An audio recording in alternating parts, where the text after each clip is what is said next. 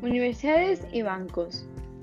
Nueva España llegó a tener una población significativa de muchas combinaciones, entre ellas hijos de conquistadores, colonizadores, españoles, mestizos, etc.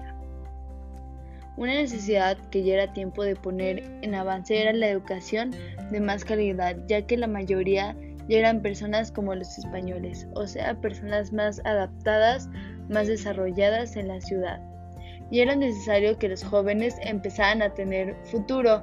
El 21 de septiembre de 1551 se expandió la Real Cédula, que estableció la primera Universidad Real, Universidad Real Universidad de México.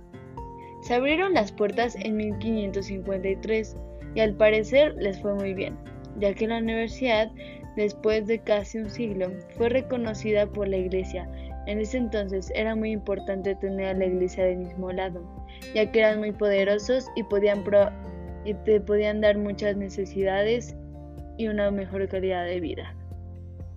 Hubieron más escuelas con el tiempo y para los indígenas nobles se hizo una escuela, Colegio de Santa Cruz, de Tlatelolco, fundado en 1536, lo cual fue muy bueno ya que muchos jóvenes indígenas pudieron desarrollar mejor su vida y tener muchas más oportunidades de trabajo. También era importante empezar el manejo del dinero con seguridad. En la metrópoli se ordenó que se establecieran tres casas de monedas en las Indias.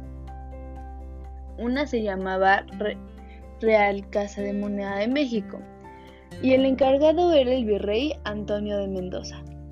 Su función no era tan difícil, porque el trabajo principal era amonedar los metales, con lo cual regulaba la minería y distribuía el impuesto recogido.